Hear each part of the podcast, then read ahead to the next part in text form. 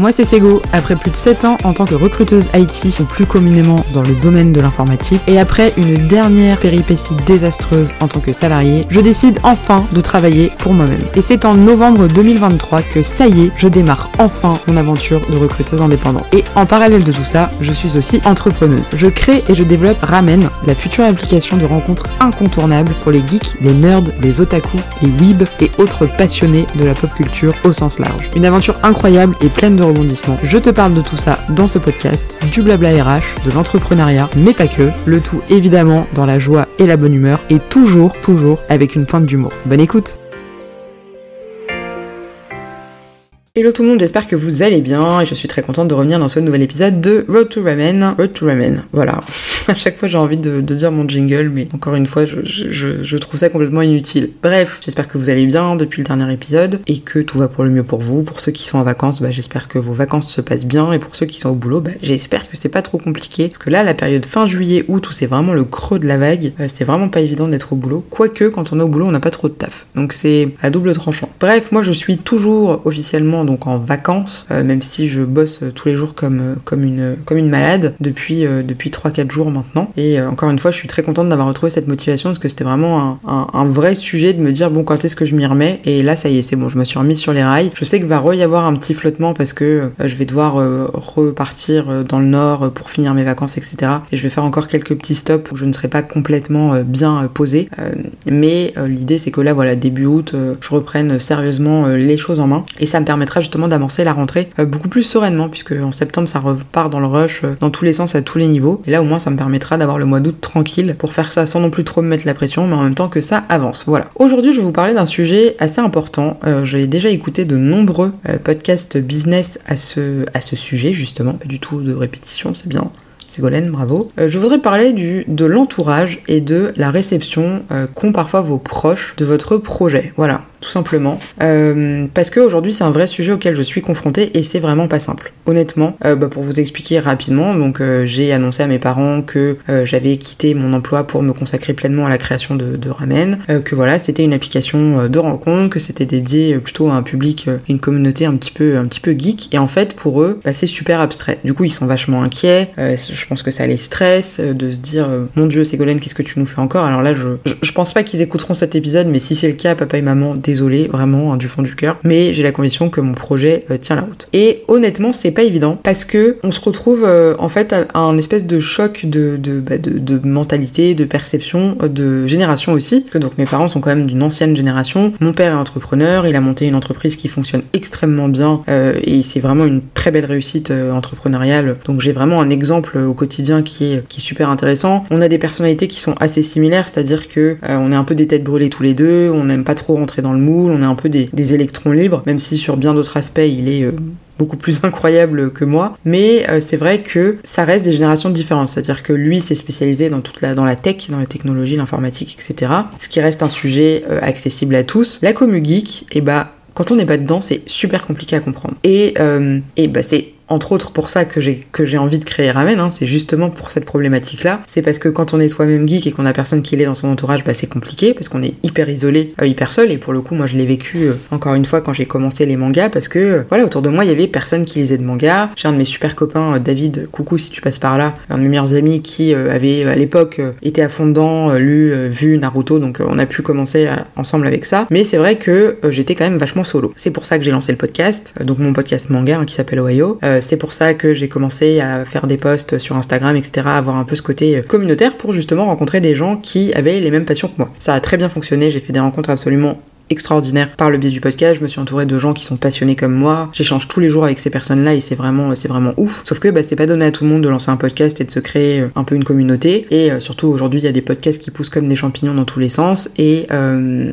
c'est difficile de tenir le rythme. Donc moi, je, je reconnais que j'ai la chance d'avoir lancé mon podcast à un moment où c'était pas encore trop la hype autour du manga et du coup, ça m'a permis d'avoir d'installer vraiment ma place et de réussir à me faire un nom parmi la commu podcast podcastique autour du manga. Donc ça c'est plutôt cool, mais aujourd'hui c'est compliqué. Donc je pense à tous ces gens qui ont envie de rencontrer des, passionnés comme eux, autres que par le biais d'un Discord où on est souvent noyé sous la masse de gens. Là au moins vraiment l'idée de Ramen c'est que vous ayez des filtres qui soient au plus près de ce que vous aimez. Parce que par exemple sur un Discord ça va être que un Discord manga, alors que vous êtes passionné de manga mais euh, aussi euh, de K-pop et de euh, séries télé, jeux vidéo, enfin voilà. Que vous puissiez en fait avoir toutes vos passions au même endroit et rencontrer des gens qui ont vraiment les mêmes passions que vous parce que forcément ça existe. Et du coup c'est vrai que moi je côtoie cette communauté donc je la connais. Même avec mes amis parfois j'en parle et je me dis bon bah voilà il se passe ça, il se passe ça. Et pour eux en fait c'est hyper abstrait, c'est-à-dire que alors au quotidien ça va les faire rigoler parce que je vais raconter des, des anecdotes un peu marrantes. typiquement quand je parle à un de mes meilleurs potes des guerres qu'il y a entre les fans de One Piece et les fans de Naruto, je lui envoie des posts Instagram ou des tweets, ça le fait rire mais ça s'arrête là. On va pas avoir un débat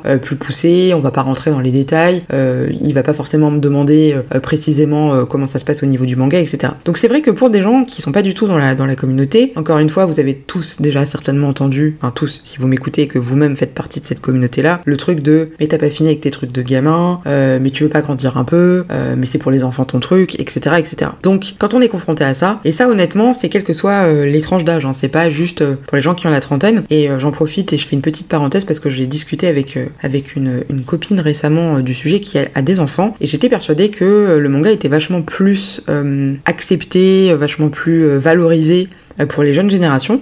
Et en fait, c'est pas forcément le cas. Et encore aujourd'hui, même chez les enfants et chez les ados, il y a encore ce truc de bah tu lis des mangas, t'es quand même un peu chelou, tu vois. Beaucoup moins qu'à nos, époques et à nos générations, mais ça existe quand même toujours. Et elle m'expliquait que voilà, sa fille a 12 ans, si je dis pas de bêtises, euh, elle lit des mangas, elle adore ça, elle est, super fan, mais que ça la met quand même un peu euh, euh, à l'écart, le terme est peut-être un peu fort, par rapport à d'autres personnes du même âge. Donc vraiment, il y a ça, et vraiment, je me dis, en fait, aujourd'hui, je veux créer l'application que ces enfants pourront utiliser plus tard. Alors je sais pas combien de temps euh, durera Ramen, je sais pas si ça va fonctionner, etc. Il y a encore beaucoup trop de facteurs euh, aléatoires pour que ce soit une, une garantie. Mais je me dis si moi j'avais eu et encore, donc là pour l'instant ils sont trop jeunes. Mais si j'avais eu 18 ans, 19 ans, parce qu'encore une fois, Ramen ne sera ouvert qu'aux adultes, euh, enfin aux personnes majeures pour le moment, et que je m'étais retrouvée dans cet univers-là, que j'avais envie de rencontrer des nouvelles personnes, mais que j'avais pas forcément envie d'aller sur des Discord où, c'est beaucoup trop anonyme, c'est beaucoup trop vaste, bah j'aurais été contente finalement de trouver une appli euh, comme, euh, comme Ramen pour réussir à me mettre en relation avec des gens. Je divague complètement du sujet de base qui est de parler de la perception qu'ont les,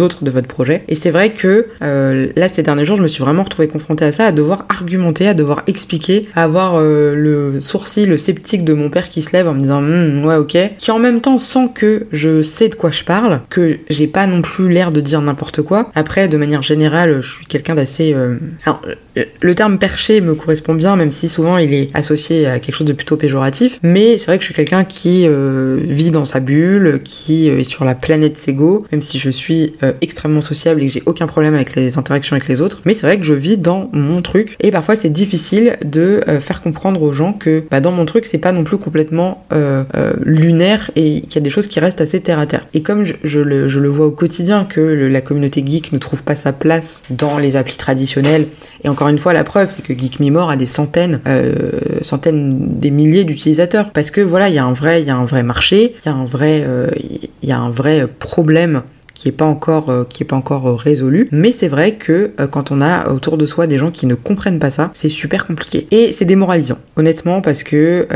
nous on se donne corps et âme pour un truc on se dit c'est génial ça va marcher. Et derrière on sent que bah je dirais pas que le soutien n'est pas là parce que mes parents me soutiennent mais que ça reste bon c'est encore une idée de Sego on verra bien ce que ça donne quoi. Et c'est frustrant. Franchement c'est frustrant parce que moi je suis là je donne tout mon temps toute mon énergie toute ma volonté tout pour, euh, pour ce projet où vraiment euh, c'est, on va dire, le, le, projet de, de, ma vie, guillemets. Et vraiment, je me suis mis des deadlines, c'est-à-dire que je me suis dit, voilà, si dans tant de temps ça n'a pas fonctionné, j'arrête, je reprends un boulot euh, salarié, ou alors je repars sur du consulting RH qui est mon métier de base. Mais j'y crois tellement à ce projet et j'ai tellement de gens autour de moi à chaque fois que j'en parle qui me disent, mais c'est une trop bonne idée, c'est génial, c'est trop bien, que je sais que ça peut que fonctionner. Il faut juste que, évidemment, je le fasse correctement, etc. Et quand derrière on doit se, bah, un peu se battre pour essayer de faire comprendre ça aux gens, bah, c'est vachement compliqué et on se sent vachement seul. Encore une fois, moi je suis solo à 100% dans cette aventure, donc c'est encore plus compliqué. Parfois je me dis est-ce qu'il faudrait pas que je prenne un, un, ou une associée? En même temps non, parce que je déteste travailler avec d'autres personnes et vraiment j'ai tellement des choses précises dans ma tête que si ça se fait pas exactement comme je veux ou qu'il y a quelqu'un qui me contredit sur un truc, euh, bah ça m'agace. Alors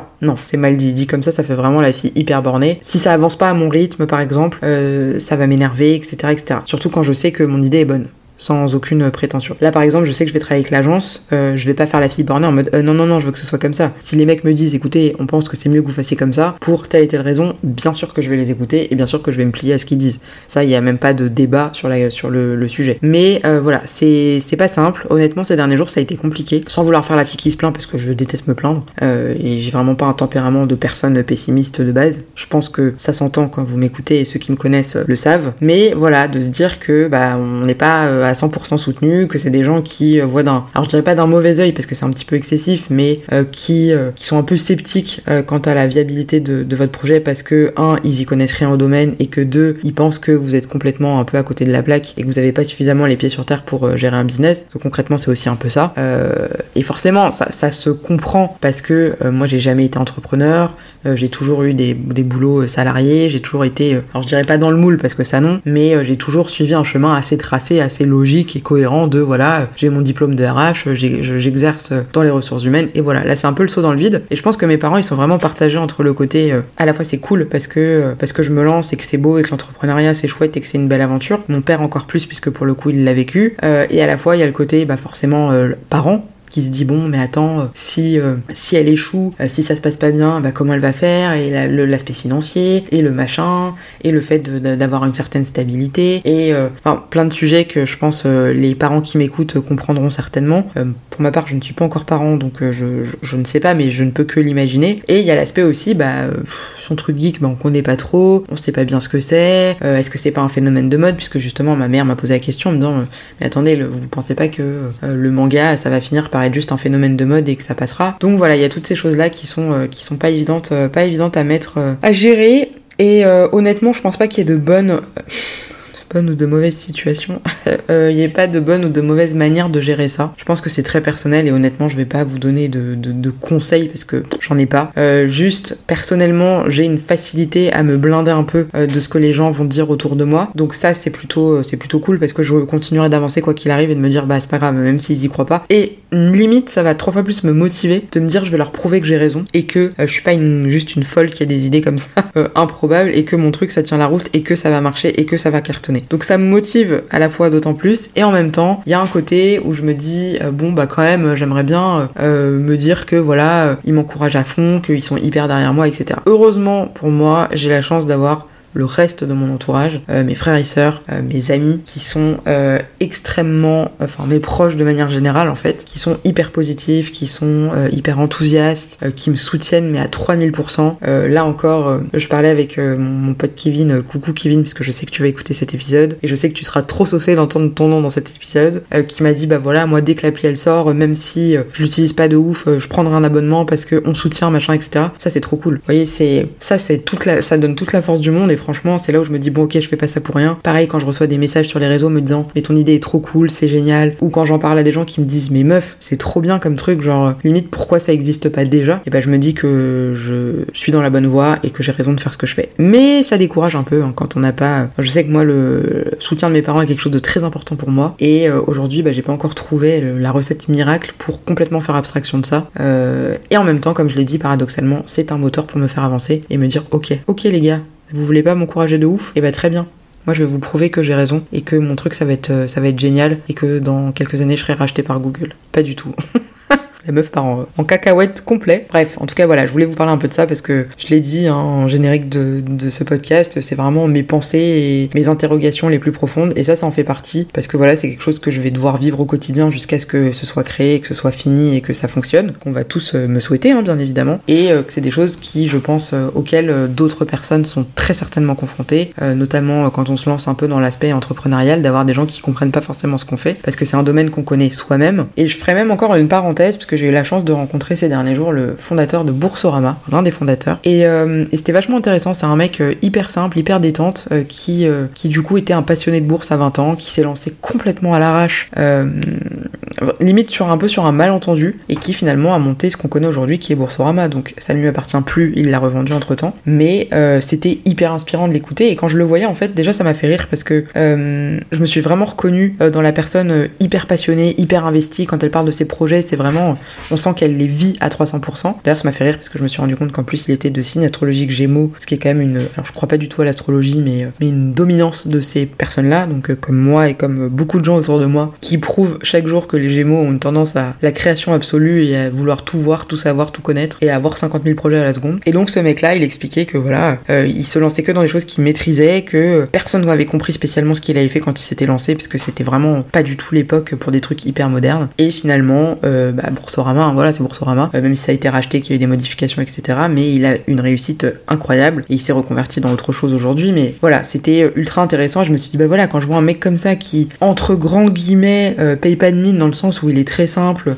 C'est pas du tout le cliché qu'on va avoir des grands patrons de CAC 40, des mecs hyper guindés, etc., qui ont des noms à et compagnie. Je ne critique pas les noms à puisque je, fais moi-même partie de cette catégorie de personnes. Euh, mais euh, on se dit, voilà, c'est un peu le, le, boy next door, le mec avec qui on pourrait être pote et qui vous montre que bah ouais, il a réussi, euh, que ça s'est fait avec du travail. Alors ça, faut arrêter de, encore une fois, d'écouter ces gens qui vous disent je ne travaille que 4 heures. Je crois que j'en ai déjà parlé dans un épisode précédent, mais ça rend ouf. Donc c'est du boulot et il disait lui-même, je prends pas de vacances, j'ai pas le temps, etc. machin, sur le nouveau projet sur lequel il travaille. Mais il a l'air de kiffer, vraiment de kiffer. Et euh, voilà, moi c'est ça que je veux, c'est kiffer ce que je fais, kiffer mon taf, euh, kiffer euh, mon projet. Et je pense que avec ça, ça ne peut que fonctionner. Voilà. J'ai complètement digressé puisque je crois que j'ai déjà plus ou moins euh, dit que c'était la fin de l'épisode alors que pas du tout. Je suis repartie sur complètement autre chose. Mais voilà, en tout cas ça m'a fait très plaisir euh, d'échanger alors à sens unique avec vous, de vous parler de ce sujet qui me tenait euh, assez à cœur parce que c'est vraiment une réflexion personnelle. J'espère quand même que l'épisode vous aura plu parce que là vous êtes vraiment entré dans ma tête et je vais pas dire dans mon intimité mais vraiment dans des pensées assez assez privées on va dire où je, parle vraiment de mon rapport à, mon projet, à mes parents, etc. Et euh, bah, j'espère que vous aurez quand même appris des choses, hein, même si j'ai rien raconté d'extrêmement euh, pédagogique. Cet épisode d'ailleurs un peu plus long que les autres. Et en tout cas, bah écoutez, je vous remercie pour votre écoute, je vous remercie pour votre soutien. Si vous êtes, si vous faites partie des gens qui m'envoient des messages sur les réseaux pour me dire que l'idée est cool, merci mille fois. N'oubliez pas non plus que de laisser un petit commentaire, une petite étoile, un petit like, c'est toujours une énorme plus-value pour euh, nous, podcasteurs et créateurs de contenu, même si je déteste ce terme. En tout cas, je vous souhaite de prendre bien soin de vous, je vous souhaite de profiter de vos si vous êtes en vacances. Je vous souhaite bon courage si vous êtes en train de bosser et je vous dis à très vite pour un prochain épisode et prenez bien soin de vous.